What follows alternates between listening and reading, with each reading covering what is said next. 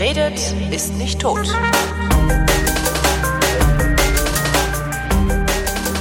Nathalie Grams ist 39 Jahre alt, ist Ärztin bzw. war Ärztin, hat als Ärztin eine homöopathische Praxis gehabt und ist dann das geworden, was man möglicherweise Aussteigerin nennt. Hallo Nathalie. Hallo. Äh, würdest du dich selber Aussteigerin nennen? Also rückblickend würde ich sagen, dass es tatsächlich wie so eine Art Sektenausstieg war, was ich da gemacht habe. Während ich das getan habe, war mir das aber überhaupt nicht bewusst. Ähm, fangen wir mal vorne an. Du bist Ärztin geworden. Also du hast ganz normal Medizin studiert und hast dann, ähm, hast du im Vorgespräch gesagt, keine Facharztausbildung gemacht. Warum nicht?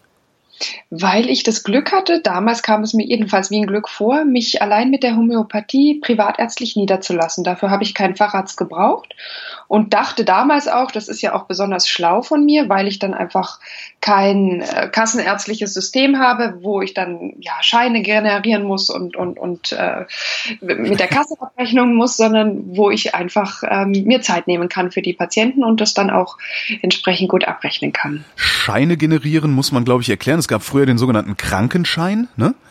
Ja. Ähm, mit dem ist man, das war tatsächlich ein Papierzettelchen, mit dem ist man zu seinem Arzt gegangen, hat den abgegeben und der hat dann oft bei der Krankenversicherung abgerechnet. Genau. Ist das heute immer noch? Ja, ist heute nicht mehr ganz so papieren, aber natürlich wird äh, ein Arzt quasi nach der Anzahl der Patienten, die pro Quartal bei ihm aufschlagen, bezahlt und mhm. das heißt mehr Patienten, mehr Geld. Hättest du nicht einfach auch, äh, weiß ich nicht, eine einjährige äh, eine Heilpraktiker-Lehrgang machen können, um dich dann mit der Homöopathie niederzulassen? Hätte ich theoretisch machen können, aber ich wollte gerne Medizin studieren und habe erst äh, später angefangen, mich für die Alternativmedizin zu interessieren. Als ich angefangen habe zu studieren, wollte ich eigentlich Chirurgin werden. Warum bist du es nicht geworden? Weil ich quasi auf die schiefe Bahn geraten bin. Ich habe äh, während des Studiums dann angefangen, Homöopathie zu lernen und auch traditionell chinesische Medizin, also Akupunktur im Wesentlichen. Und ähm, das hat mich so fasziniert und ich habe das damals auch noch nicht verstanden, warum das gar nicht so gut ist, diese Faszination. Und ähm, habe dann quasi zu Ende studiert, um homöopathisch oder auch äh, als TCM-Ärztin tätig zu sein und habe das erst sehr viel später dann wieder aufgegeben. Jetzt hast du es aufgegeben, ähm, nachdem du ja was eigentlich gemacht hast. Also ist ja jetzt nicht so, dass man dir was Neues erzählt hat zum Thema Homöopathie, oder? Nein, aber ich glaube, ich war sehr gut darin, wie viele andere Homöopathen auch, die Kritik an der Homöopathie komplett auszublenden und so einen pragmatisch, aber auch natürlich ein bisschen naiven Ansatz zu haben, in dem Sinne, ah ja, ich sehe ja jeden Tag, dass es funktioniert, da brauche ich doch keine Wissenschaft und schon gar keine Studien, da reicht mir der Blick auf meine Patienten. Was war denn so der Schlüsselmoment? Also wann bist du denn auf die nächste schiefe Bahn dann zumindest aus deiner damaligen Perspektive geraten? Ja, ich habe den Fehler gemacht, einem Interview zuzustimmen für ein damals äh, sehr homöopathiekritisches Buch, die Homöopathielüge. Ja. Und da war ich noch so überzeugt von der Homöopathie, dass ich dachte, Mensch, die Journalisten hier, die können echt was von mir lernen. Und habe dieses Interview gegeben der einen der, der ähm, Autoren und dann wollte ich natürlich wissen, ob die mich da irgendwie drin verwurstet hat und habe mir dieses Buch, das diesen ja bösartigen Titel aus meiner damaligen Sicht, die Homöopathie Lüge hatte und das hat mich furchtbar aufgeregt. Und dann? Also was, was stand denn da drin über dich? Die hat keine Ahnung und redet Stuss. Nein, nein, ich stehe da gar nicht drin. Aber ähm, also die haben keinen Homöopathen dort persönlich angegriffen, aber sie ähm, haben eben quasi die Kritikpunkte an der Homöopathie, gerade auch was die Studien angeht, ähm, sehr ordentlich ausgeführt. Und ich habe mich quasi genötigt gefühlt, das zu lesen, weil es mich ja einerseits fasziniert hat, andererseits auch ganz arg wütend gemacht hat, war dann die Reaktion in mir zu sagen, oh, ich muss da quasi die Homöopathie Wahrheit dagegen setzen. Ich muss also ein Buch schreiben oder einen Text schreiben zunächst mal, ähm, der quasi den ganzen Kritikern hier sagt, dass das alles nicht stimmt, dass man jeden Tag sehen kann, dass die Homöopathie heilt und hilft und dass da wahre Wunder geschehen. Und da habe ich mich hingesetzt und das quasi versucht zu verschriftlichen aber weil ich eben gemerkt habe, für ein Buch kann man ja nicht einfach nur irgendwas behaupten, man muss das ja auch belegen, habe ich mich dann erstmals hingesetzt und mich wirklich an Belege für diese ja immer ganz wahr angenommenen Behauptungen zu, zu setzen und und konnte die nicht finden, also konnte die nicht verlässlich finden. Und das hat dann ja zu einem riesigen Bruch auch in mir selbst geführt. Wie lange hast du gebraucht, um ja bis bis dieser Bruch dann endgültig vollzogen war? Bist du morgens aufgewacht und hast gesagt, hups, das war's? ich bin mehrfach morgens aufgewacht oder gar nicht erst eingeschlafen, weil mich das echt gequält hat. Aber ähm, ja, sicher, es ist ja ist ja die Basis deiner Existenz äh, äh damals noch gewesen. Ne? Absolut. Und ich habe da auch voll dran geglaubt. Also es war nicht nur das Finanzielle, sondern auch wirklich so eine Art Lebens ähm, oder das, Welt. Das, das, das, das meine ich mit Basis der Existenz. Also vom Geld mal ganz abgesehen, das kann man auch woanders verdienen. Ja. ja, Genau. Und die, dieser Prozess hat ungefähr ein Jahr gedauert. Ich hatte da auch immer so Flashbacks, wo ich gedacht habe, nee, nee, ich täusche mich nur, ich muss nur weitersuchen oder die Wissenschaft weiß doch auch nicht alles oder äh, ich mache bestimmt irgendeinen Fehler, ich bin nur zu doof und so weiter. Also da waren ganz ähm, wilde Zickzacklinien in diesem Prozess drin. Hast du denn da auch mit Kollegen oder Kolleginnen sprechen können in der Zeit über dieses Thema?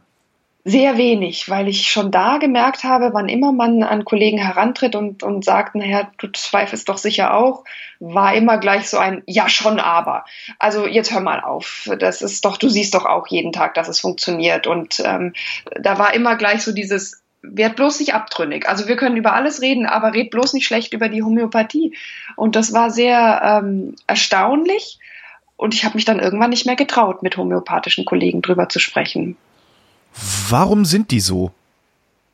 Ja, ist eine gute Frage. Danke. Ich, ich würde heute sagen, dass äh, das wirklich ein Glaubenssystem ist und woran man glaubt, das verteidigt man auch gegen jede Rationalität oder gegen jeden überhaupt jeden Angriff sei er rational oder auch nicht. Und es ist immer mit einer gehörigen Portion ähm, Abwertung der anderen Position, in dem Fall der kritischen Position, verbunden und auch immer mit einer großen Emotionalität. Also das rührt einen irgendwie an. Da kann man nicht unbedingt ruhig bleiben dann. Würdest du so weit gehen zu sagen, dass äh, Homöopathie eine, eine Quasi-Religion darstellt? Ja, heute auf jeden Fall. Nicht nur quasi, sondern ganz erklärtermaßen, ja ist ein ganz irrationales Glaubensgebäude. Wie kriegt man das geknackt? Wie sieht die Aufklärung dort aus? Also Aufklärung jetzt im, im Sinne von, äh, die, die wir ja auch mal hatten ähm, in der christlichen Religion, die dann mhm. letztlich dann zu sowas wie quasi säkularen Staaten geführt hat. Ja, also ich meine, ich versuche jetzt ja wirklich diese Aufklärungsarbeit zu leisten und ähm, versuche das auch möglichst sachlich und ruhig zu tun. Ich merke aber, dass das gar nicht so leicht ist. Da entsteht immer wieder so ein Kampf oder ja, manche sagen ja sogar ein Krieg oder so ein Glaubenskrieg. Dabei steht hier ja gar nicht Glaube gegen Glaube, sondern Glaube gegen Wissen. Und ich versuche einfach immer wieder zu betonen, was der Unterschied zwischen Glaube und Wissen ist, auch wie die Wissenschaft uns da helfen kann und habe natürlich das Glück gehabt, dass meine Story irgendwie ganz gut in, in, der, in den Medien ankam, sodass ich auch eine breite Präsenz geschenkt bekommen habe, die es mir ermöglicht hat, über diese Dinge zu sprechen. Und ich sehe, dass das relativ erfolgreich ist und auch nicht abreißt. Also das läuft. Was ist denn der Unterschied zwischen Glauben und Wissen? Also mir war das nicht klar, dass das quasi nicht gleichwertig ist, äh, um Aussagen über Tatsachen zu machen. Man kann ja sehr wohl privat glauben an was man möchte. Das hat aber nichts damit zu tun, dass es hier um Fakten oder Tatsachen oder irgendwelche objektive Gegebenheiten geht. Und das wäre mir heute in der Medizin zu wenig. Man kann das ja in der Religion tun. Und wenn die Homöopathie sagen würde, sie wäre eine Religion, hätte auch keiner mehr ein Problem mit ihr. Aber wenn es in der Medizin darum geht zu sagen, hat das wirklich einen Patienten geheilt oder ihm auch nur geholfen, dann muss man sich schon auf einen objektiven Maßstab einigen können. Und wenn man das getan hat, dann weiß man hinterher, ob es geholfen oder geheilt hat oder eben nicht. Und da braucht man auch nicht mehr dran zu glauben oder zu denken, das wird vielleicht in der Zukunft noch irgendwie möglich sein, das zu belegen. Und ich glaube, die Dimension der Sicherheit, mit der man etwas wissen kann, das ist auch der große Unterschied zwischen Glauben und Wissen. Ähm, erinnerst du dich daran, wie dein Weg zur Erkenntnis war? Also wo bist du zuerst mal hingegangen, um zu gucken? Ich habe ähm, zunächst mal mir diese Studien näher angeguckt, was ich hm. vorher nie gemacht hatte, und habe Wel welche jetzt äh, alle oder die, die sagen, die die sagen, dass Homöopathie funktioniert? Genau, also die quasi positiven Studien zur Homöopathie und ähm, überhaupt erstmals Studien zu lesen. Ähm, das war auch das erste Mal, dass ich überhaupt medizinische Studien gelesen habe. Das war in meinem Studium einfach kein Thema, was vielleicht fast unglaublich ist, aber so war's. Vielleicht ist es normal. Hast du mal mit anderen Ärzten geredet? Kann ja sein, dass also zu meiner Generation war das wirklich normal. Heute ist das zum Glück anders. Es ist aber trotzdem so, dass zum Beispiel Psychologen wesentlich besser in Studiendesigns oder Studiendurchführungen ausgebildet sind als Ärzte. Ähm, da ist also immer noch Aufholbedarf im Medizinstudium da, ganz klar. Gehört Homöopathie eigentlich standardmäßig zum Medizinstudium dazu? Mittlerweile ein sehr, sehr, sehr kleiner Teilbereich der ähm, Naturheilkunde-Ausbildung ähm, oder ja, Prüfungswissens ähm, ist auch die Homöopathie. Aber was natürlich die Homöopathie-Lobby sehr stark versucht, ist quasi überall an die Unis zu kommen und Studentenkurse anzubieten oder zumindest äh, Wahlpflichtvorlesungen oder sowas zu machen. Ähm, das gab es damals auch schon, aber noch nicht so populär wie heute. Warum lassen die Unis sich das gefallen? Und ich denke, die Unis sind manchmal einfach auch ja da gar nicht selbst so informiert, was für ein Quatsch das eigentlich ist. Oder es geht doch, das sind doch Universitäten um Gottes Willen. Ja, aber man hat da eben auch gerade in den medizinischen Universitäten lange die Dualität, die Toleranz in der Medizin gepredigt und das ist noch nicht ganz raus aus den Köpfen. Zumal das oft auch finanzielle Vorteile hat. Wenn man dann eine Stiftungsprofessur für Homöopathie hat, hat man gleich mal einen Arzt mehr. Das ist ja bei der knappen Stellenbesetzung auch gar nicht zu verdenken.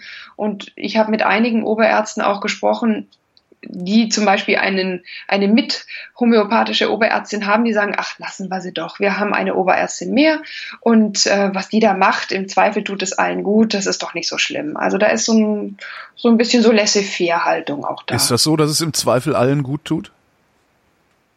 ich denke, es stiftet halt Verwirrung. Das Gespräch mag natürlich irgendwie gut tun oder auch, dass man da ein bisschen mehr Zeit den Patienten schenken kann. Aber es stiftet Verwirrung in dem Sinne, als dass die Homöopathie quasi geadelt wird durch den Status an der, an der Universität, was ihr einfach nicht zukommt. Und auch, weil Patienten dadurch denken, naja, bitte, wenn es an der Uni angeboten wird, also spätestens dann muss es doch wirklich wirksam sein. Und es fließt, finde ich, auch Energie und Engagement in die falsche Richtung, weil wir brauchen keine Pseudomethoden an der Uni. Wir brauchen dort eine bessere und menschlichere Medizin. Und da wird quasi Ressource abgezapft, die wir viel besser für was anderes verwenden könnten. Zurück zu den positiven Studien, die du gelesen hast. Was stand da drin? Also stand dort drin, es funktioniert. Warum hast du es nicht geglaubt? Das war doch genau das, was du wissen wolltest oder hören wolltest.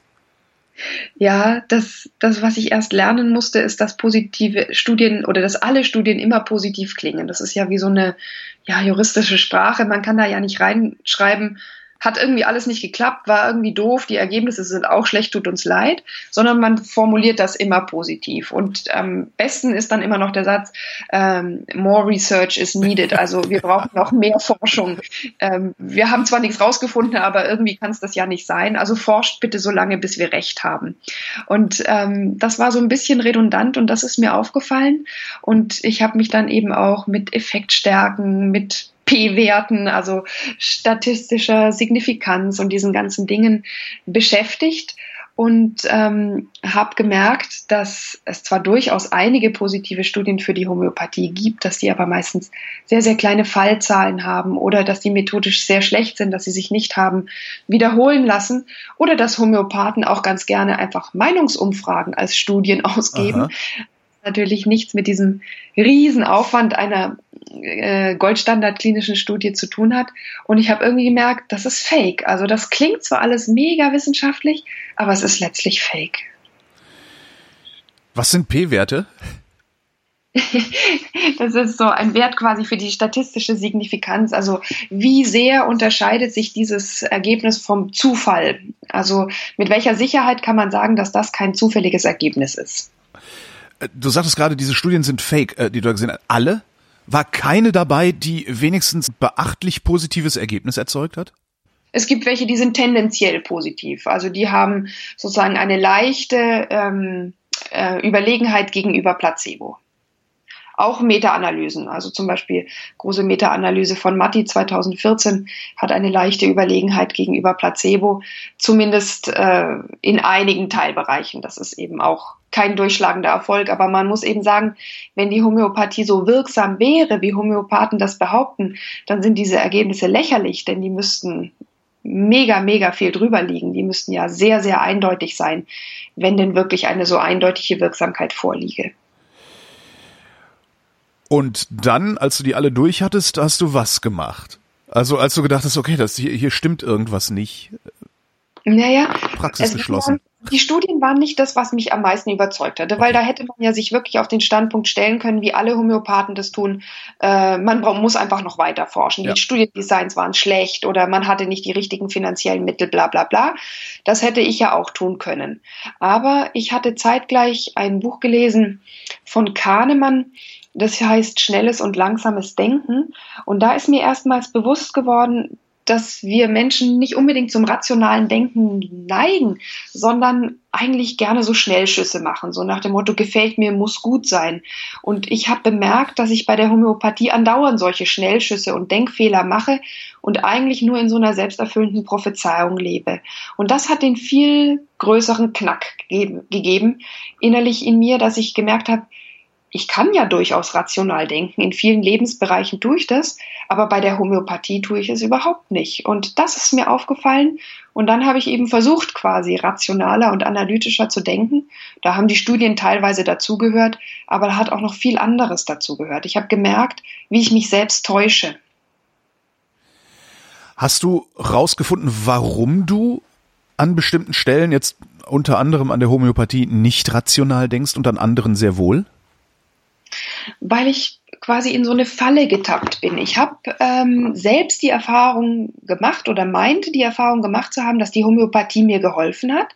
Und dann habe ich einfach nicht mehr drüber nachgedacht. Ich habe das als gegebene Tatsache oder als Wunder sozusagen in mir festgeschrieben und ab dann habe ich keinen Zweifel mehr zugelassen. Wenn, dann höchstens an mir selbst im Sinne, bin vielleicht noch nicht gut genug als Homöopathin, muss noch mehr Fortbildung machen, muss noch mehr Mittel kennenlernen, muss andere Schulen ähm, ausprobieren, aber nicht an der Homöopathie als Methode. Ähm, da war kein Zweifel mehr möglich. Und wie bist du da rausgekommen? Also wenn man einmal in so einem so einem äh, so einem heuristischen Zirkel drin ja. steckt, äh, wie wie zieht man sich da selber wieder raus am am eigenen Schopfe? Also ich kann wirklich nur sagen, dass ich jeden Homöopathen verstehe, der das nicht tun möchte, weil es ist eine körperliche, emotionale und seelische Qual, weil man man verliert quasi alles, woran man bisher geglaubt hat. Man weiß dann ja auch, man hat Fehler gemacht und muss trotzdem damit weiterleben. Ich war ja auch so, dass ich Homöopathie-Vorträge gehalten habe und Patienten ja dann äh, informiert habe oder regelrecht quasi in die Homöopathie reingezogen habe. Und ähm, ich kann mir zum Glück nicht vorwerfen, dass ich irgendeinen Patienten wirklich habe zu Schaden kommen lassen, indem ich, was weiß ich, gesagt habe, machen Sie keine Krebstherapie, sondern machen Sie nur Homöopathie. Da war ich zum Glück auch immer immer Ärztin genug. Aber äh, trotzdem habe ich ja vielleicht psychisch kranke Patienten zu lange an die Homöopathie gebunden, bevor ich sie zu einem Psychiater überwiesen habe oder den zumindest mitbehandeln habe lassen. Und das sind Sachen, die, die schmerzen und die tun weh und das macht ein schlechtes Gewissen und das macht ja natürlich auch irgendwie ähm, unsicher in dem Sinn, wie soll ich weitermachen. Und das war schon wirklich eine Agonie, dieser Prozess. Und wie bist du dann, also wie bist du raus? naja, eigentlich durch die Flucht nach vorne. Ich habe dann gemerkt, okay, dieses Buch wird überhaupt keine Verteidigung der Homöopathie mehr. Allenfalls in dem Sinne, was tut den Patienten an der Homöopathie gut und was macht Patienten und auch Therapeuten glauben, dass die Homöopathie wirksam wäre. Und in diesem Sinne habe ich dann das neue Buch ja geschrieben und habe das auch veröffentlicht. Und dann hat mir geholfen, dass auf dieses Buch eine sehr große Resonanz entstanden ist, die ja weder geplant noch absehbar war, weil Bücher zur Homöopathie gibt's wie Sand am Meer. Und trotzdem hat mein Büchlein eine große Resonanz gefunden und, und damit habe ich auch neue Kontakte knüpfen können zu homöopathisch kritischen Denkern, zu Skeptikern, zu einfach ähm, ja quasi Menschen auf der anderen Seite der Homöopathie und habe gemerkt, die sind erstens auch echt nett und zweitens ähm, habe ich immer mehr Bestätigung gefunden für die Argumente, die ich in meinem Buch angefangen habe zu denken und dann hat sich das ein bisschen verselbstständigt. Das hat einen unheimlichen, ähm, eine Welle sozusagen bekommen, eine Erfolgswelle, auf der reite ich im Grunde genommen immer noch so ein bisschen. Und ich habe wirklich sehr, sehr viel noch dazugelernt, sodass ich mir heute ganz sicher bin, dass der Schritt richtig war und dass die Entscheidung richtig war und dass die Argumente, die ich dafür hatte, auch richtig waren. Wie lauten die Argumente? Dass Hahnemann vor 200 Jahren, also der Erfinder der Homöopathie, einfach vor dem Hintergrund seiner Zeit sich ein paar Sachen echt cool ausgedacht hat, aber die Wissenschaft und die Medizin haben sich enorm weiterentwickelt mhm. und in vielen Punkten hat er sich aus heutiger Sicht drastisch geirrt. Er wusste ja zum Beispiel noch nicht mal, dass es Bakterien und Viren gibt und ähm, wir müssen ihn als historische Person durchaus ehren, aber wir müssen ihn, wir müssen ihm nicht glauben, wie vielen anderen Leuten, die vor 200 Jahren irgendwas gesagt haben, auch nicht. Oder vor 500 Jahren oder vor 1000. Und die, das größte Argument war für mich einfach zu sehen, was die Wissenschaft heute kann, was auch die Wissenschaft in der Medizin heute kann, wie unglaublich ähm, differenziert ihre Instrumentarien sind, um Aussagen zu treffen und dass wir damit durchaus berechtigt sind, über Hahnemanns Ideen zu urteilen. Und leider ist der Bescheid eben abschlägig. Das ist ja nicht bös gemeint, aber so ist es einfach. Du sagtest vorhin, dass du durchaus in der Lage seist, rational zu denken. Wie, wie geht rationales Denken? Also ich denke, dazu gehört einfach, dass man ähm, Tatsachen nicht einfach als gegeben akzeptiert, weil sie einem gefallen oder weil sie ins Weltbild passen, sondern dass man in der Lage ist, sie systematisch und gründlich zu hinterfragen und quasi den Boden abzuklopfen, ob das überhaupt Bestand hat, wenn man kritisch drauf guckt. Also das quasi mit der Realität abzugleichen. Hast du eigentlich auch Kontakt zu anderen Aussteigern? Gibt's das überhaupt oder bist du da allein auf weiter Flur? Nein, das gibt es durchaus nicht. Jeder hängt das halt so an die große Glocke. Ich kriege viele Zuschriften im Sinne von, ja, ist mir ähnlich gegangen, aber konnte ich wegen meiner Praxiskollegen jetzt nicht unbedingt öffentlich machen. Aber äh, der prominenteste Aussteiger ist ja sicher der Professor Ernst, mit dem ich auch im Rahmen meines Buchs und der Recherche auch gesprochen hatte und gemerkt habe, der ist gar nicht so schrecklich, wie ich den als Homöopath immer fand, sondern der war eigentlich sehr nett. Und ähm, in dem Sinne gibt es sicherlich auch einige Heilpraktiker-Aussteiger, die vielleicht nicht unbedingt Homöopathie gemacht haben, aber aus einer ähnlichen Szene ausgestiegen sind. Und ja, da spricht man natürlich auch gerne miteinander und, und klagt sich so das erfahrene Leid. Du hast vorhin den Satz gesagt, was tut gut an der Homöopathie? Heißt das, du lehnst das Ding gar nicht so kategorisch ab, wie ich das beispielsweise tue? Ähm, nein, ich glaube, ich bin von den Kritikern wirklich die netteste. Vielleicht auch, weil ich mit einem Teil meines Herzens natürlich immer noch daran hänge und mein Dasein über viele Jahre rechtfertigen möchte. Ja. Aber ich habe halt in der Praxis wirklich oft erlebt, ähm, dass es Patienten mit der Homöopathie besser geht. Und ich habe versucht, im Buch aufzudröseln, was ist denn das, was dem Patienten geholfen haben könnte. Und das ist zunächst mal bestimmt einfach dieser Rahmen, den die Homöopathie anbietet. Da ist erstmal Zeit, da kümmert sich jemand, da wendet sich jemand zu, da kann man wirklich über die absurdesten Dinge, die man vielleicht noch nie jemandem erzählt hat, auch einfach mal sprechen, ohne dass das bewertet wird oder äh, man im halben Satz unterbrochen wird. Und dann gibt's dieses ganze Ritual, dieses Globuli-Auswählens und das sind jetzt ihre Globuli nur für ihre Beschwerden und das ist so eine Art, ich habe es im Buch als Superplacebo äh, beschrieben, äh, so ein Effekt, so wow, Medikation nur für mich, das ist ja wirklich toll. Und das alles mag dazu führen, dass Patienten sich dort einfach wohlfühlen oder geborgen oder gut aufgehoben. Und das kann ja durchaus auch dazu, dazu führen, neben der vergangenen Zeit, dass sich Beschwerden verändern und ähm, das schreibt man dann der Homöopathie zu, obwohl es viel mehr einfach der Psychologie und der Selbstheilungsfähigkeit unseres Körpers zugeschrieben werden sollte. Da bin ich heute schon auch ganz klar. Aber ich finde, man muss das Patienten erklären und nicht einfach nur sagen, ja, wer an die Homöopathie glaubt, der hat sowieso ein Rad ab. Hast du das mal versucht, das Patienten zu erklären? Und wie reagieren die darauf, wenn du das versuchst? Also meinen eigenen Patienten musste ich es natürlich auch erklären und ähm, stimmt, du hattest ja eine Praxis, da waren ja, die kannst du ja nicht alle auf einmal wegschicken, oder? also ich war zumindest eine Erklärung schuldig ja. und ähm, die habe ich auch geliefert und viele Patienten haben auch das persönliche Gespräch gesucht und, und, wollten wirklich sozusagen aufgeklärt werden. Aber nicht alle haben das verstanden. Das hat mich damals auch echt so erschrocken, weil ich dachte, hier, gute Argumente, Leute. Ähm, ich habe eben umgedacht, komm, denkt doch alle mal mit eben um und habe gemerkt, wow, das war so das erste Mal, wo ich gemerkt habe, da läuft man gegen eine Wand. Also äh, nicht in dem bösen Sinne, ähm, sondern das ist einfach sehr schwierig, jemanden, der glaubt oder der positive Erfahrungen mit etwas gemacht hat, mit guten Argumenten zu überzeugen, dass, dass man sich kollektiv geirrt hat. Und gegen diese Wand laufe ich im Grunde genommen auch immer noch, egal bei wem ich Aufklärung betreibe, sei es Patienten oder mit Homöopathen, Politikern, Journalisten, einfach quasi die Öffentlichkeit. Man hat die Homöopathie für gut befunden, wieder alle Rationalität und möchte darüber jetzt eigentlich auch nichts mehr hören. So nach dem Motto, gefällt uns allen, jetzt lasst uns doch bitte zufrieden. Gibt es Leute, die sich leichter aufklären lassen als andere? Also das kann ich nicht sagen. Ich glaube, das, was ganz gut funktioniert, ist, wenn man in einem anderen Bereich eine Übereinstimmung findet. Was mir zum Beispiel häufig gelingt, ist, ich bin ja Mutter von drei Kindern, wenn ich dann mit anderen Müttern spreche, zu sagen, hör mal, mir liegt das Wohl unserer Kinder auch am Herzen und zwar total und genau deswegen mache ich keine Homöopathie mehr, dann ist das zumindest schon mal was, man versteht sich vielleicht auf der Mütter- und auf der fürsorglichen Ebene und dann gelingt es leichter, irgendwie da einen Konsens herzustellen und man kann dann auch über das Keif-Thema Homöopathie sprechen. Aber das gelingt nicht immer. Mit Ärzten kann ich sagen, na guck mal, wir sind doch alle Ärzte und wir wollen alle, dass es den Patienten besser geht, aber mit Homöopathie ist es eben nicht der richtige Weg. Dann gelingt auch das manchmal. Aber da kann man auch genauso gegen die Wand laufen wie in von vornherein abgesteckten Positionen. Denkst du, dass da irgendwann mal sich die Aufklärung durchsetzen wird? Ja, auf jeden Fall. Ich denke, wir sind da auf einem guten Weg du sagtest eben, wenn, man sich die Zeit nimmt mit den Patienten und das Reden und das Betüdeln, ne, ne, ne, Zeit ist Geld, gerade bei Ärzten.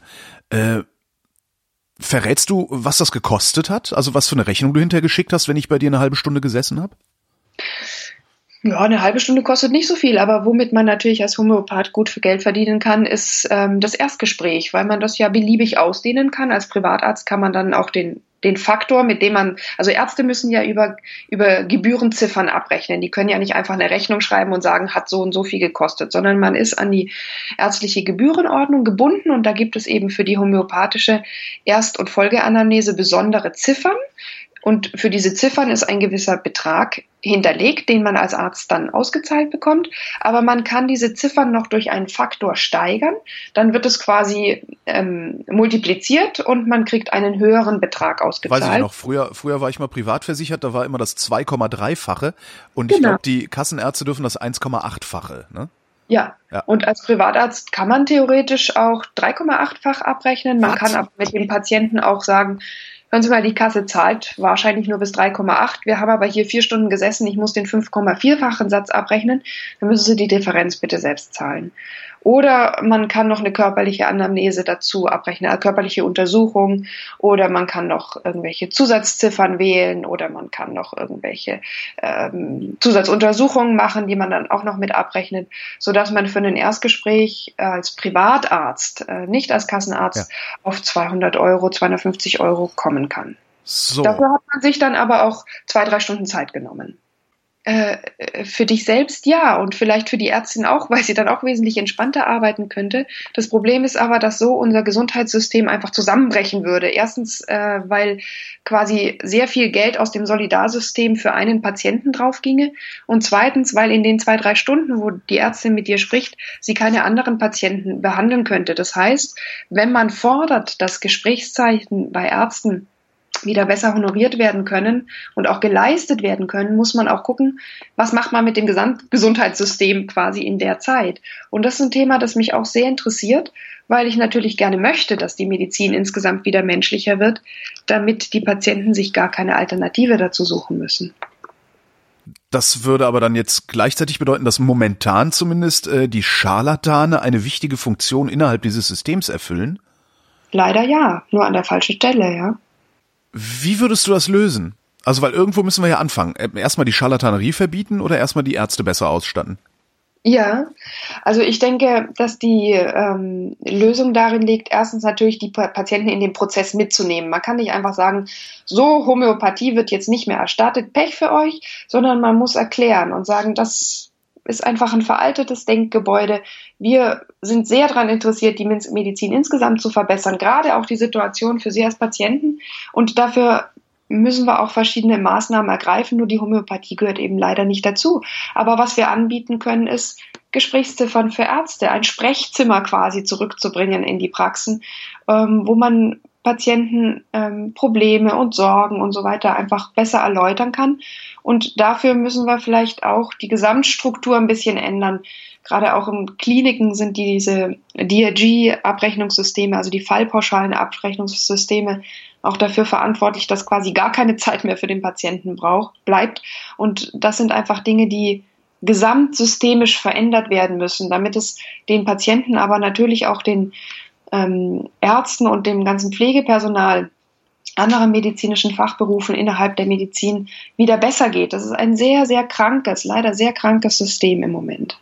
Man könnte ja auch eigentlich einfach psychosoziale Dienste an die Praxen angliedern, weil die Menschen, die zu Pseudomedizinern gehen und sich mit Pseudomedizin behandeln lassen, die sind ja noch nicht mal wirklich krank.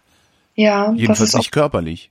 Ja, das ist oft das Problem. Und es könnte auch eine andere Lösung sein, dass man sagt, okay, der Arzt macht weiter Medizin und es gibt aber quasi Anlaufstellen, ähnlich einer Seelsorge oder einer psychosomatischen, psychosozialen Betreuung, ähm, die dafür sorgt, dass die Patienten sich innerhalb dieser Fachmedizin wohl und aufgehoben fühlen, dass sie einen Ansprechpartner haben, der vielleicht auch einfach koordiniert, dass man nicht das dritte Röntgenbild bekommt, sondern eben nur eines und dass man dann ähm, eher erstmal erklärt, was dort überhaupt gefunden wurde oder auch nicht gefunden wurde.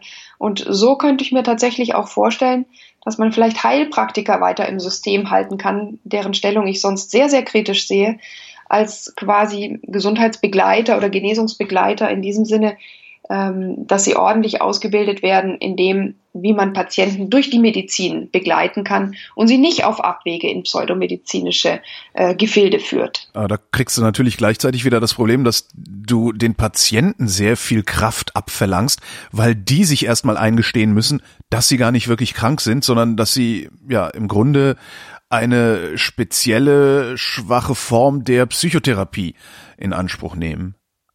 Also ich glaube tatsächlich heute, dass die Homöopathie eine Art niederschwellige Gesprächs- oder Psychotherapie ist, ja. wo man auch nicht das Stigma, dass ich muss zum Psychologen gehen hat, sondern einfach sagt, ja, ich gehe ja nur wegen meiner körperlichen Beschwerden zum Homöopathen. Aber ich glaube auch, dass Patienten, die sich krank fühlen, tatsächlich krank sind.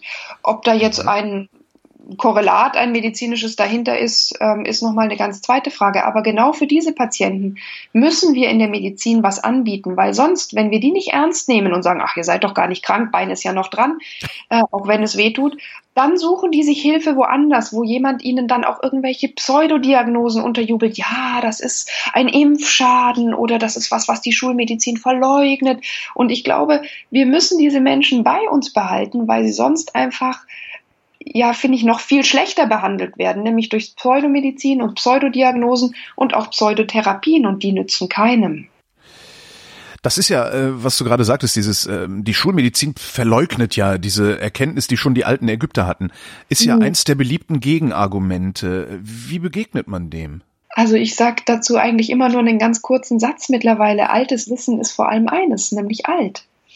Und viele Menschen halten alt für was ganz Tolles, steigen dann aber ins Flugzeug und haben dieses Ticket mit ihrem Smartphone gebucht. Und das passt einfach nicht zusammen. Wir leben eben in einer Welt, wo man wahnsinnig viel mehr weiß, als man das früher getan hat, auch in der Medizin. Und warum sollte man in der Medizin an tausendjähriges Wissen glauben, ähm, dass man sich im Internet runterlädt? Also das passt für mich einfach rein logisch nicht zusammen.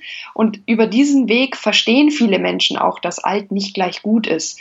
Sicherlich gibt es ein paar äh, alte Dinge, von denen man heute auch weiß, dass sie gut waren oder immer noch sind. Aber das ist wirklich sehr, sehr begrenzt und für die Homöopathie trifft das nicht zu. Ja, aber wer heilt, hat doch recht. Ja, das ist der zweite Lieblingsstandardsatz. Aber die, ähm, die Studien oder die, die Nachweise der Homöopathie, dass sie heilen könnte, fallen ja nicht positiv für die Homöopathie aus. Insofern kann sie gar nicht für sich beanspruchen zu heilen und damit hat sie auch an dieser Stelle nicht recht. Ja, bei mir hat's doch geholfen. Jetzt kommen die ganzen Klöpper, ja. Das ist tatsächlich der schwierigste Punkt, weil wenn man jemandem sagt, ja, dir hat's geholfen, aber das stimmt gar nicht, dann stellt man damit die Gesamtperson in Frage hm. und ähm, da kommt sofort so eine emotionale Gegenwehr im Sinne von Quatsch, das habe ich mir doch nicht eingebildet. Und es ist sehr schwer, Menschen zu erklären, dass sie eine Erfahrung gemacht haben, dass man die ihnen auch nicht nehmen möchte, aber dass man eine alternative Erklärungen dafür anbietet. Zum Beispiel, vielleicht sind die Beschwerden auch nur besser geworden, weil Zeit vergangen ist. Nur diese Erklärung, die ist immer so profan, das klingt immer so billig und an den Haaren herbeigezogen, wenn man doch ganz genau weiß, dass es die Globuli waren. Und da ist ganz viel Behutsamkeit nötig, zu sagen, ich stelle dich nicht in Frage, ich stelle auch die Erfahrung nicht in Frage, aber vielleicht magst du noch mal überlegen, ob es vielleicht auch einfach daran lag, dass du diese Kügelchen genau im richtigen Moment eingenommen hast. Und das gelingt bei weitem nicht immer, egal wie behutsam man vorgeht. Aber man kann natürlich den Menschen sagen, dass die Einzelerfahrung kein valides Kriterium in der Medizin ist, um zu sagen, etwas wirkt oder etwas wirkt nicht. Ja, aber bei Tieren wirkt es doch auch. Ja, weil viele Menschen irgendwie der Überzeugung sind, Placebo-Effekte funktionieren nur, wenn man die eingeredet bekommt oder wenn man das verbal sozusagen irgendwie vermittelt. Und sie wissen nicht, dass gerade bei Kindern oder auch bei Tieren die Bezugsperson einen enormen Einfluss auf den Zögling oder auf das Tierchen hat. Ähm, und dass gerade Kinder und Tiere so feine Antennen haben, um wahrzunehmen, wie die Bezugsperson sich zu ihnen verändert und wenn sich die Mutter oder der Vater entspannt oder der Katzenhalter das Gefühl hat, jetzt habe ich was Gutes getan, dann vermittelt sich das dem Tier und dazu kommt wiederum die vergehende Zeit und die Selbstheilungsfähigkeit, die ja gerade bei Tieren und Kindern oft enorm ist. Und dann geht's einem nach einer Weile besser und man schreibt das nur der Homöopathie zu. Und da ist auch viel Aufklärungsarbeit nötig, dass einfach ähm, zum Beispiel der Placebo bei Proxy-Effekt auch gut erforscht ist und hier eine gute Erklärung liefert, eine sehr viel bessere und plausiblere als die Homöopathie selbst. Habe ich irgendein Pseudo-Argument vergessen? Dass alle Aufklärer im Bereich der Homöopathie ja nur von der Pharmaindustrie dafür bezahlt werden. Es können keine lauteren Motive sein, warum man Aufklärung betreibt. Ja, und was sagst du denen? ich immer noch auf die Zahlungen auf dem Konto warte. Nein, was vielen Menschen nicht bewusst ist, ist, dass die Homöopathie nicht irgendwie eigenständig hergestellt wird. Das sind große Pharmaindustrien, äh, Pharmaunternehmen, die die Homöopathie herstellen, als kleinen Teilbereich oder als Unterfirma oder als ausgegliederte Firma. Und damit wird sehr viel Geld verdient von der Pharmaindustrie. Und die hat deswegen mitnichten ein Interesse daran, dass hier Aufklärung betrieben wird und würde nie im Leben Geld dafür ausgeben, dass wir hier sagen, Homöopathie ist übrigens gar nicht das, wofür sie sich ausgibt. Und in Homöopathika ist nichts drin. Deswegen, ähm, da ist überhaupt nicht zu erwarten, dass da irgendein Geld fließt oder irgendeine Beeinflussung vorliegt. Ganz im Gegenteil. Das einzige Argument, das ich jemals gehört habe, das ich sogar nachvollziehbar und gar nicht so schlecht fand, war, ähm, es ist für Ärzte die einzig legale Möglichkeit, äh, Medikamente zu verschreiben, also Placebo-Medikamente zu verschreiben. Stimmt das eigentlich? Nicht die einzige Möglichkeit, aber vielleicht die ähm, am akzeptiertesten, auch ethisch am akzeptiertesten Form. Weil sonst ist es ja immer so ein ethisches Problem, wenn man als Arzt einem Patienten unwissentlich ein Placebo gibt. Man, man führt den Patienten damit ja hinters Licht, im Zweifel um der Heilung willen, ja. aber ähm, das gelingt ja auch nicht immer. Placebos haben ja einen sehr begrenzten therapeutischen Rahmen. Und ich kenne viele ärztliche Kollegen, die sagen, ich glaube auch nicht an die Homöopathie, aber wenn der Patient mit Schnupfen kommt, dann gebe ich ihm halt Globuli, dann geht es uns beiden besser. Ich, weil ich das Gefühl habe, ich habe was getan und ihm, weil er das Gefühl hat, er hat was bekommen und auch er hat einen kompetenten Arzt, der immer einen Rat und eine Lösung und ein Medikament weiß. Und das ist ja insofern auch in Ordnung, wenn man den ethischen Aspekt des Verhohnepiepelns quasi außen vor lässt. Und ich finde deswegen, und auch weil man weiß, dass auch offene, also erklärte Placebos eine Placebo-Wirkung haben können, fände ich es ehrlicher zu sagen, Homöopathie funktioniert als Placebo und wir wissen, dass das auch Effekte haben kann. Also gebe ich Ihnen die Homöopathie als Placebo und wir gucken einfach, was passiert. So wäre es ethisch und therapeutisch und ja auch in ärztlicher Hand bleibend in Ordnung. Jetzt hast du deine Praxis zumachen müssen. Ähm, wovon lebst denn du jetzt eigentlich? Gute Frage. also ich lebte vorher besser, das ist vielleicht schon mal das Wichtigste und habe mich quasi gegen die finanzielle Vernunft äh, zur Aufgabe der Praxis ähm, überzeugt. Und ich lebe heute von der Gesellschaft zur wissenschaftlichen Untersuchung von Parawissenschaften, der GWUP, den Skeptikern und dem Deutschen Konsumentenbund, die mir quasi gemeinsam eine kleine Teilzeitstelle finanzieren. Also davon wird man ganz bestimmt nicht reich, aber es reicht halt um zum Familieneinkommen beizutragen. Und ähm, dafür mache ich eben viel Aufklärungsarbeit im Bereich der gesamten Pseudomedizin, nicht nur im Bereich der Homöopathie und bin quasi eine Art Kommunikationsmanagerin für Wissenschaftskommunikation für diese beiden gemeinnützigen Vereine. Welche Pseudomedizin ist denn nach der Homöopathie die nächst schlimmere? Also, da gibt es natürlich einige Methoden, DCM. aber persönlich am schlimmsten finde, ist eigentlich, dass jede pseudomedizinische Methode sehr schnell auch in Impfgegnerschaft mündet. Und das ist mir der persönlich schlimmste ähm, Dorn im Auge oder auch eher Dorn im Herz, weil ich einfach sehe, dass mit dieser Impfgegnerschaft ein, ein solches Vergehen an Kindern ähm, geübt wird. Und leider wird diese Szene immer größer und immer militanter und immer wilder und findet auch immer mehr Anhänger, verunsicherte Eltern, die das für bare Münze nehmen. Und das fängt bei der individuellen Impfentscheidung an und endet bei der kompletten Ablehnung von Impfungen, die wirklich die größte Errungenschaft unserer Medizin sind und die meisten Menschenleben rettet. Und das finde ich so schrecklich. Ähm, das habe ich mir vorher auch nicht vorstellen können. Als ich noch Homöopathin war, war ich auch impfskeptisch. Aber wie krass das wirklich ist, das habe ich erst jetzt auch nach dem Ausstieg begriffen. Und das finde ich auch die schlimmste äh, Sache, wenn es auch keine Methode ist. Hast du irgendeine Theorie, warum die Leute so drauf sind? Weil, glaube ich, Rationalität insgesamt nicht so populär ist und ähm, weil man zweitens durch den Medizinbetrieb, da geht ja oft alles sehr schnell und äh, wird als kalt und wissenschaftlich und nur theoretisch wahrgenommen, da bleibt oft so die Menschlichkeit, die Humanität und auch die Aufklärung auf der Strecke. Und man wendet sich von dieser Medizin ab und wendet sich auch teilweise wirklich richtig trotzig etwas anderem zu. Mag das noch so irrational und unbegründet sein, man findet dann schon irgendwelche Argumentchen oder Pseudo-Argumentchen, und man ist eigentlich wütend auf die Medizin. Und dann spielt da noch rein, dass die Pharmaindustrie halt einfach profitorientiert denkt und nicht menschlich denkt und dass da so eine Abneigung gegen Profit in der Medizin und ähm, dadurch eine große Verunsicherung herrscht. Und da wendet man sich dann von solchen Dingen ab gleichzeitig mit so einer Idealisierung des Natürlichen, so keine Chemie, kein Gift, keine Antibiotika, ist alles nur böses Zeug und man versteht überhaupt nicht die tieferen Zusammenhänge oder auch die Physiologie, die Pathophysiologie dahinter und macht auch da, wie ich vorher schon gesagt habe, solche Schnellschüsse und bleibt dann ganz trotzig emotional bei denen, egal welche Gegenargumente es gibt. Ist das denn dann auch ein bestimmtes, ja, ein, ein bestimmtes Milieu oder eine bestimmte Geisteshaltung, die zu dieser Trotzreaktion führt, oder geht das quer durch alle Schichten, Bildungsgrade? Ich denke, das ist ein Problem der höheren Bildung sogar, was man vielleicht Ach. gar nicht äh, vermuten mag.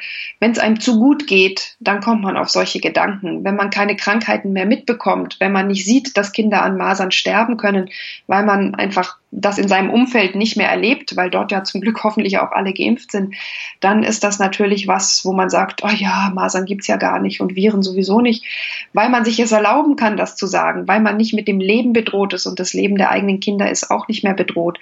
Ich würde wirklich jedem Impfgegner raten, in Entwicklungsländer zu gehen und sich mal anzugucken, wie das aussieht, wenn keine Durchimpfung da ist. Und ähm, ja, auch bei anderen Pseudomethoden würde man sich wünschen, dass diese Menschen sehen mögen, was uns allen geschähe, wenn wir diese Medizin nicht hätten, die wir haben. Wärst du für eine Impfpflicht? Ich persönlich bin für die Impfpflicht, weil ich zu viel in Impfgegnerforen mitgelesen und mitdiskutiert habe. Diese Menschen sind weit entfernt von jeder Einsicht, sind aber absolut überzeugt davon, auf dem richtigen Weg zu sein. Und ihre Kinder können noch nicht selbst entscheiden. Und ähm, da würde ich mich zur Anwältin der Kinder machen wollen und zu sagen, Impfen ist eine sinnvolle Maßnahme und die Kinder haben ein Recht auf ein Aufwachsen ohne tödliche oder zumindest sehr krankmachende ähm, Krankheiten. Und ähm, da würde ich mich für die Kinder einsetzen wollen und in dem Sinne eine Impfpflicht einführen, einführen wollen. Nathalie Grams, vielen Dank. Sehr gerne.